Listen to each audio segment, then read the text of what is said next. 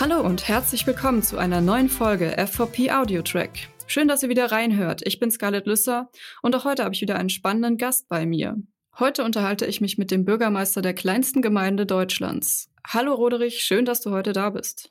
Ja, hallo Scarlett, vielen Dank für die Einladung.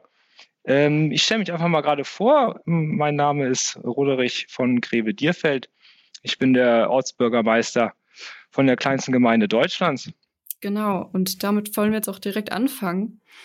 Ja, wie wurde Dierfeld zu einer Gemeinde, wenn sie denn aktuell gerade mal neun Einwohner hat? Ja, hier die, äh, die Gemeinde Dierfeld, die jetzt vielleicht einfach mal auch mal zu dieser, zu der Ortschaft an sich. Ähm, die Historie ist so, wir, sind in der Vulkaneifel zwischen Wittlich und Manderscheid gelegen. Gut, es gibt ja hier in der Region oder auch in, in vielen deutschen äh, Gegenden gibt es ja viele kleine Gemeinden. Und äh, ursprünglich zu, der, zu dem geschichtlichen Hintergrund ist es so, dass das ursprünglich ein äh, Jagdschlösschen von den Grafen von Manderscheid war. Und äh, die hatten dann äh, sich hier halt, wie gesagt, so ein, so, so ein kleines, ja, so dieses Gelände oder die, die Gemeinde besteht halt aus einem Hauptgebäude mit einem Turm, was dann auch der älteste Part darstellt. Äh, das kann, konnte ich mir dann immer so merken. Das soll das erste Mal erwähnt sein zu, äh, zur Entdeckung Amerikas von Christoph Kolumbus. Das war 1492. Und äh, seitdem gibt es diese Gemeinde. Ne? Ist dann das irgendwie, das ist dann mit diesen Urkund, urkundlichen Belegen dann dargestellt. Und äh, dann ist es halt einfach auch so, dass diese Gemeinde halt dann immer äh, in, den, in den Jahrhunderten und in diesen verschiedenen Epochen, ähm, ich kenne mich jetzt natürlich am, am meisten mit der, mit der jüngsten Geschichte aus, dass es immer ein, ein großes Schwanken war in der, in der Bevölkerung. Ähm, zum Beispiel haben hier dann so na, nach dem Zweiten Weltkrieg, äh, haben hier dann zum Beispiel auch schon bis zu 50 äh, Personen gewohnt das ist einfach deshalb zu, her zu resultieren, dass A, dann äh, in diesen Krisenzeiten, so nach dem Krieg, haben wir, haben die dann auch hier viele Flüchtlinge aufgenommen oder flüchten auch aus, halt aus Deutschland, um dann ähm, hier praktisch diese Nachkriegszeit zu verbringen. Und da, da ist ja dann damals ja auch noch ein, ähm, oder es ist ja immer noch, ne, wir bewirtschaften hier einen land- und forstwirtschaftlichen Betrieb und haben halt äh, dadurch in der Vergangenheit wurden halt diese Arbeiten halt natürlich mit viel mehr Personal ausgeführt. Und jetzt durch diese Technisierung ist das natürlich dann äh, A an Personal weniger geworden. Und durch diese wurde halt hier dann tatsächlich Landwirtschaften in Form von Getreidefeldern und Viehzucht betrieben. Und das hatten wir dann leider durch diese schlechte landwirtschaftlichen Verhältnisse, dass die Produkte nicht mehr so ähm, dementsprechend bezahlt wurden. Halt, da mussten wir uns dann immer neu erfinden und äh, dadurch entstehen halt einfach dann einfach so, dass man halt auch nicht mehr so viele Mitarbeiter braucht oder so viele Menschen, die das bewirtschaften und dadurch wurden dann halt die Anzahl der Einwohner dann über die laufenden letzten vergangenen 50 Jahre dann immer weniger. Und das, aber es schwankt auch tatsächlich auch immer mit den Einwohnerzahlen so, dass äh, wenn, wenn jetzt zum Beispiel, wir haben auch im Saisongeschäft, wir verkaufen Tannenzweige, wo dann so Gestecke und so Adventskränze draus gemacht werden. Und dann braucht man natürlich dann wieder weitere Mitarbeiter, vorwiegend aus Ostblockländern, die dann als Saisonkräfte hier helfen. Und dadurch steigt aber auch dann immer sehr die Einwohneranzahl, weil die dann auch hier gemeldet sind. Und das springt dann immer so zwischen, wie gesagt, zwischen neun Minimum und äh, vielleicht 30 Menschen. Ah, okay. Und dann natürlich auch vielleicht auch noch, kann man auch noch diese Landflucht sehen, ne? dass dann halt in den 70er, 80er Jahren äh, die Menschen dann lieber halt in diese Ballungszentren gezogen sind, ne, weil sie halt da mehr soziale, kulturelle und sagen wir vielleicht auch Arbeit dann finden, die besser bezahlt ist. Ja.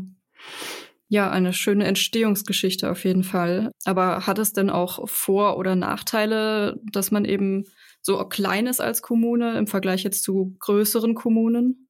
Also ich persönlich sehe dann natürlich einen großen Vorteil, ja gut, das hat halt auch alles natürlich mit dieser Hintergrundgeschichte zu tun. Also meine Familie ähm, ist, jetzt, ist jetzt nicht so eine typische Adelsfamilie, die jetzt hier schon seit Jahrhunderten ähm, sesshaft ist, sondern mein, also mein Großvater hatte diesen Betrieb gekauft, weil das einfach so zum guten Ton gehörte, damals so ein Cottage zu besitzen. Mhm. Und der äh, hatte das dann halt auch, wie gesagt, bewirtschaftet.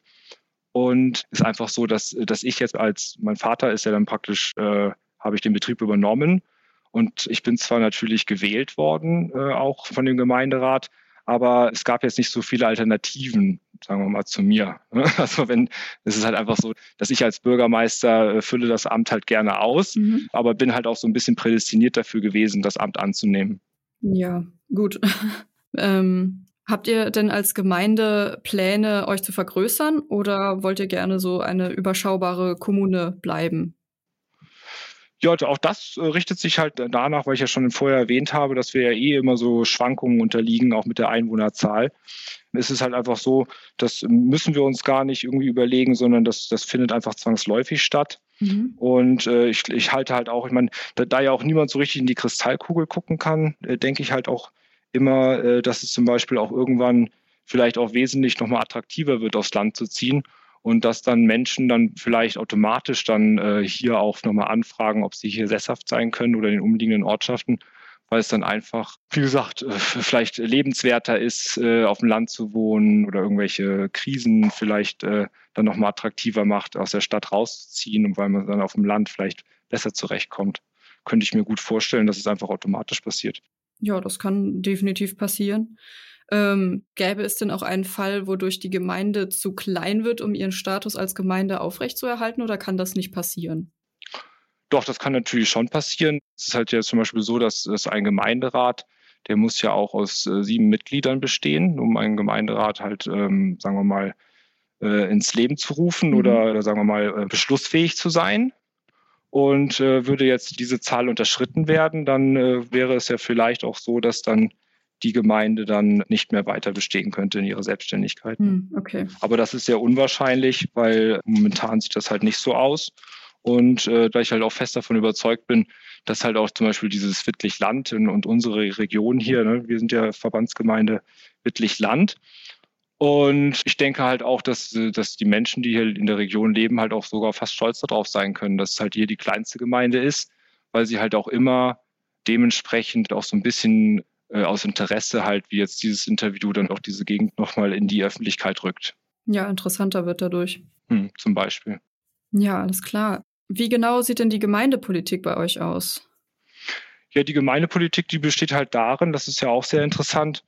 Das ist, äh, wie gesagt, wir leben ja nun in der Demokratie und äh, das ist auch meiner Meinung nach halt auch die beste Staatsform. Und diese Demokratie findet halt äh, hier genauso statt wie äh, in größeren Kommunen.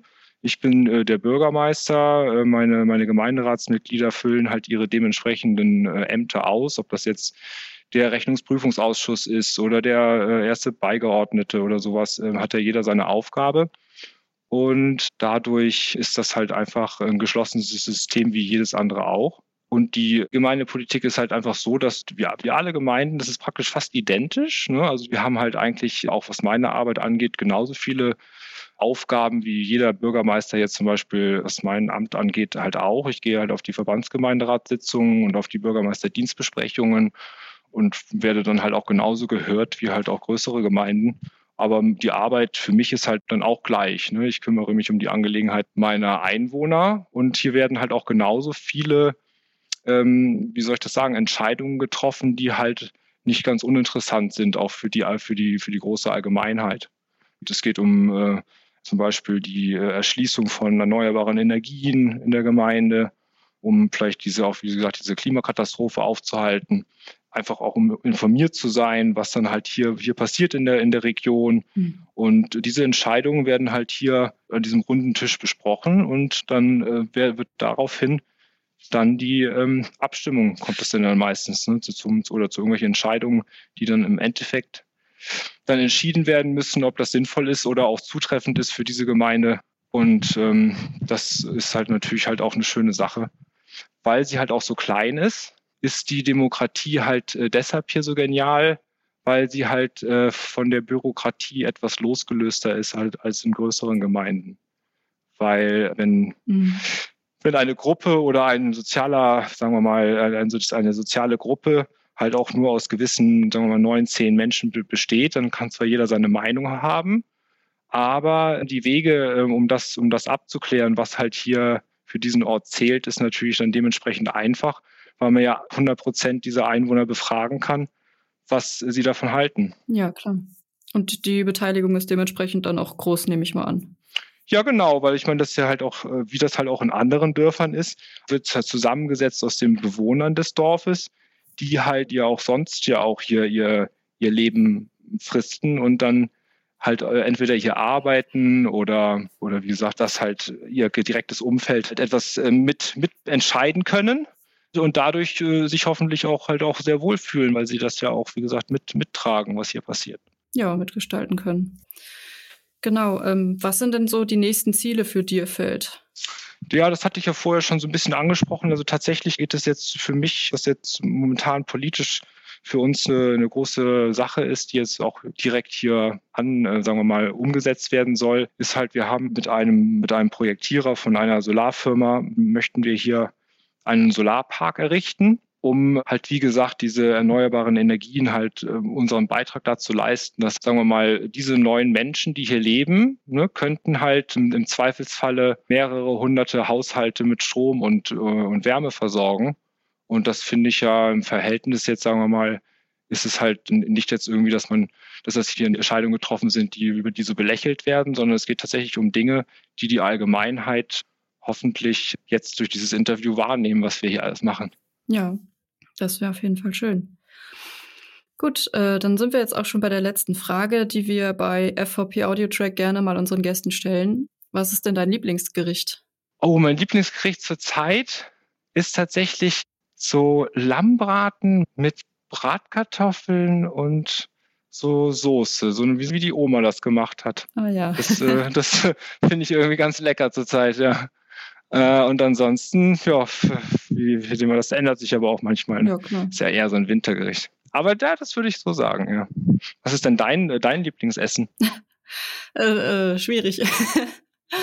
Tja, deswegen, ähm. fra deswegen fragst du jetzt die Frage auch, um die Leute noch aus dem Konzept zu kriegen, oder? Ja, natürlich. Ähm.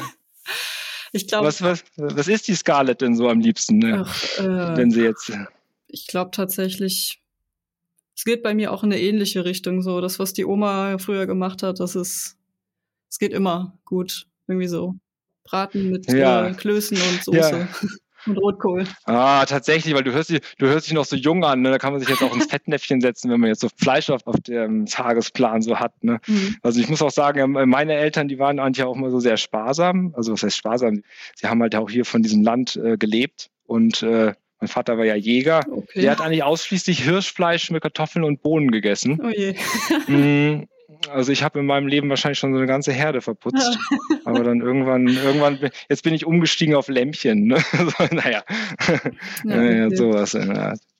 Naja, auf jeden Fall, ich hoffe, ich konnte die Fragen, sagen wir mal, so weit äh, beantworten, dass sie für deine Zuhörer ähm, spannend sind. Ja, auf jeden und Fall. Äh, wenn ich noch was loswerden darf, ist, äh, man sollte ja auch keine Sachen ungenutzt lassen. Mhm. Wenn ein, ein Zuhörer oder ein äh, Leser sich tatsächlich für die kleinste Gemeinde äh, Deutschlands interessiert, dann können Sie uns auch gerne besuchen. Mhm. Wir, haben, äh, wir haben eine Ferienwohnung in diesem Jahr gemacht. Ach, äh, oder sagen wir mal eine Ferienwohnung für Gäste hergerichtet um halt auch dieses ganze Anwesen halt auch so, das muss ja auch irgendwie getragen werden. Mhm. Und wie gesagt, es ist auch mit, mit, sehr großen Unkosten verbunden. Aber es ist halt sehr schön mhm. und äh, das wollen wir den Menschen nicht vorenthalten. Das heißt, wer diese kleinste Kommune besuchen möchte, der kann das gerne über die einschlägigen Unter Dierfeld. Wahrscheinlich wird er da fündig werden. Ja, alles klar. Das ist ja eine spannende Info. ja, äh, damit sind wir dann auch am Ende unserer Zeit angekommen. Danke dir, Roderich, dass du da warst. Das war auf jeden Fall ein spannendes Interview. Ja, gerne, Scarlett. Dann wünsche ich äh, allen, allen noch einen schönen Restmontag und ja, bis bald. Ja, bis dann. Danke auch an unsere ZuhörerInnen fürs Reinhören. Mehr zum Thema Rekordverdächtig gibt es natürlich auch auf fvp.online. Ich hoffe, es hat euch gefallen, macht es gut und bis zum nächsten Mal bei FVP Audio Track.